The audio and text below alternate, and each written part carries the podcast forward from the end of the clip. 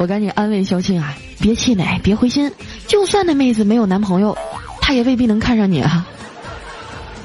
哎，肖庆啊，你想不想过自己究竟想找一个什么样的女朋友啊？